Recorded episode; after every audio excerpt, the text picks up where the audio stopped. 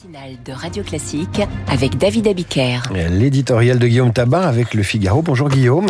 Bonjour David. Vous avez des cernes sous les yeux, vous avez veillé toute la nuit pour nous donner Pour le être en page jusqu'à 3 meilleur, heures du matin. Pour nous donner le, le- le meilleur de votre euh, intuition politique. La rencontre entre Emmanuel Macron et les chefs de parti s'est donc poursuivie fort tard. Parmi les nombreux sujets mis sur la table, on sait qu'il y a eu l'immigration.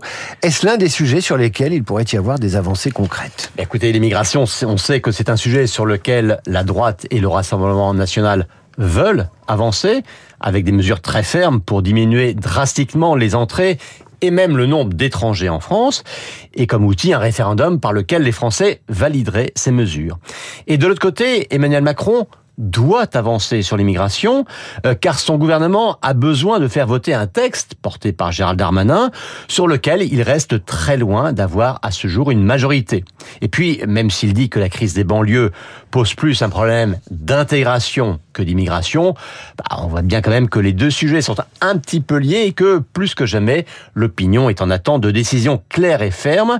Donc oui, hier soir, le président a écouté Éric Ciotti et Jordan Bardella, et maintenant, c'est à lui de voir jusqu'où il peut aller, jusqu'où il veut aller. Alors justement, a-t-on une idée de jusqu'où il veut aller? Euh, Jusqu'à présent, il a plutôt été soucieux d'équilibre, euh, en refusant autant l'angélisme que le tout répressif. Ah oui, c'est vrai, s'il y a un domaine où Macron a appliqué son sacro-saint en même temps, c'est bien celui-là.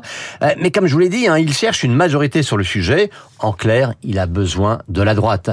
D'ailleurs, au moment même où il commençait les rencontres de Saint-Denis, euh, des proches du président confiaient que celui-ci ne s'interdisait rien, que rien n'était tabou du moins dans la discussion. Et d'ailleurs, hier soir, et on va le voir également dans les jours et semaines à venir, il a et il va pousser LR à dire jusqu'où, de leur côté, ils sont prêts à avancer ou à faire des concessions en vue d'un accord.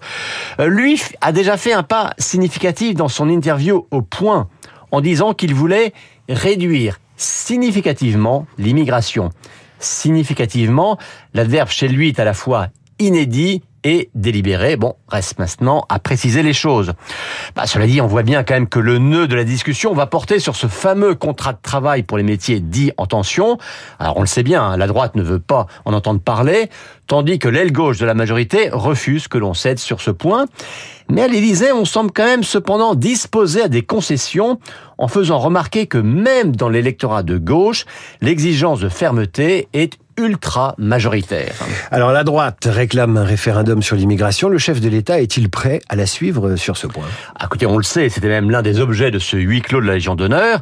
Le président veut faire des référendums, mais lui préférait quand même que ce ne soit pas sur l'immigration. hein. Il a d'autres sujets en tête, par exemple sur le service national universel. Puis les référendums demandés par LR ou par RN supposeraient une révision préalable de la Constitution, ce qui, serait quand même beaucoup plus lourd. Mais à l'Élysée, même sur le référendum, c'est là encore la même formule qui revient, aucun tabou. Guillaume Tabar, merci. On va poursuivre sur ce sujet avec l'invité de la matinale, le politologue et chercheur associé au CEVIPOF Jérôme Jaffray, qui connaît la Ve République comme ça.